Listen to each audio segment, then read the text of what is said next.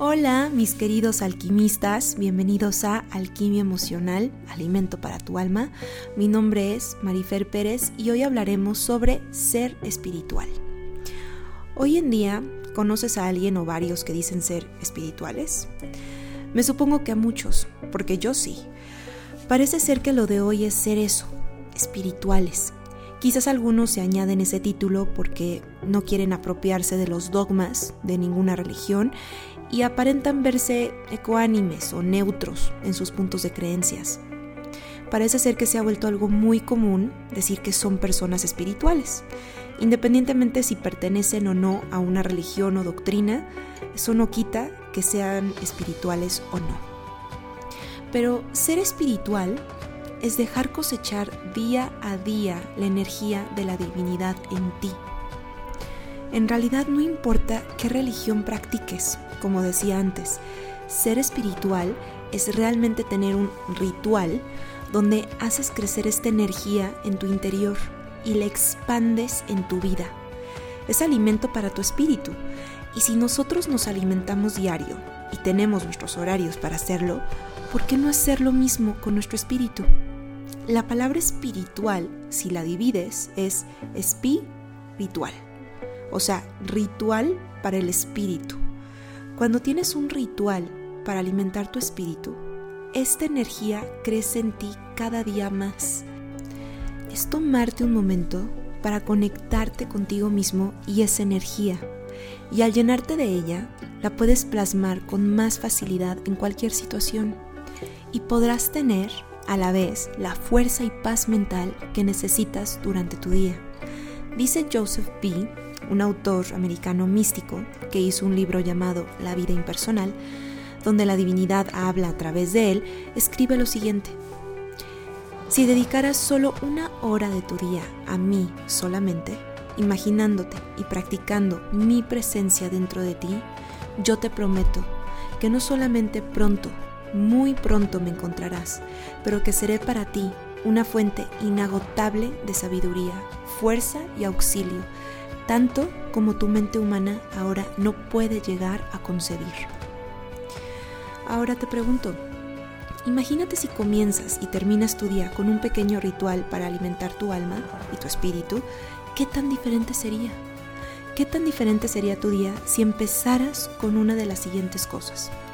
Una meditación o una oración, un mantra, una acción de gratitud, contar tus bendiciones, hacer el oponopono, enviarle luz a alguien, bendecir tu día de antemano, mm, visualizarte que estás llena de luz durante el día. Y quizás antes de dormir podrías tomarte unos minutos a dar gracias de nuevo por tus bendiciones, hacer un mantra de protección, de luz o de amor, o meditar sobre tu día y observar en qué momento fuiste deshonesto, grosero, impaciente, mala onda contigo o con alguien y hacer conciencia. Leer algo que llena tu espíritu, hacer tus afirmaciones, no sé, cualquier cosa que llene tu espíritu. Porque ser espiritual no solo es ser, es hacer y hacerlo por ti, no por nadie más y predicar que eres una persona espiritual, entre comillas.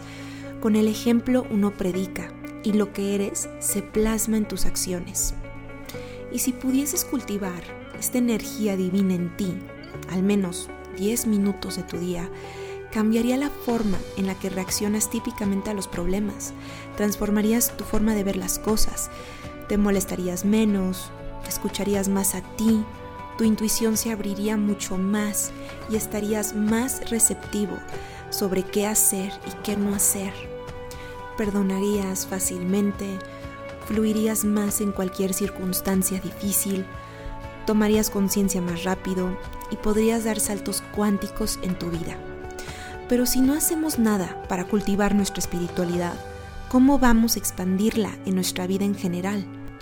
Hay veces que nos ponemos las pilas, entre comillas, cuando en la vida ya estamos en un momento el cual necesitamos una guía urgente y orientación espiritual ya pero al haber hecho muy poco para ello anteriormente, nos cuesta mucho más trabajo en ese preciso momento de crisis hacer un mantra, alinearnos con nuestro yo superior, contar nuestras bendiciones o fluir con la situación y mucho más. Pero si elegimos hacer pequeños rituales en el día para llenar nuestro espíritu y ser, estaríamos más alineados con la divinidad. Así que me despido por hoy y te dejo con esta cita que vi que desconozco el autor. Dice lo siguiente. Correr arduamente solo porque estoy siendo perseguido no es suficiente. Necesito correr arduamente porque puedo, porque debo, no todo el tiempo claramente, pero sí al punto en que no se me olvide cómo se siente el esfuerzo en mis músculos. Puedo aplicar este mismo concepto intelectualmente, espiritualmente y emocionalmente, donde los momentos ordinarios de la vida son el lugar de trabajo, el salón de clases, la pista donde corremos. Necesitamos practicar nuestro trabajo personal aquí. Necesitamos estudiar, aprender, entrenar una y otra vez, hacer el trabajo interno una y otra vez, para cuando el momento de crisis venga, porque siempre viene, hacemos lo que se necesita hacer de manera automática. Porque en el momento de la crisis es demasiado tarde para entrenar. Esto fue Alquimia Emocional. Les mando a todos un abrazo. Soy Marifer Pérez y los veo en el siguiente podcast.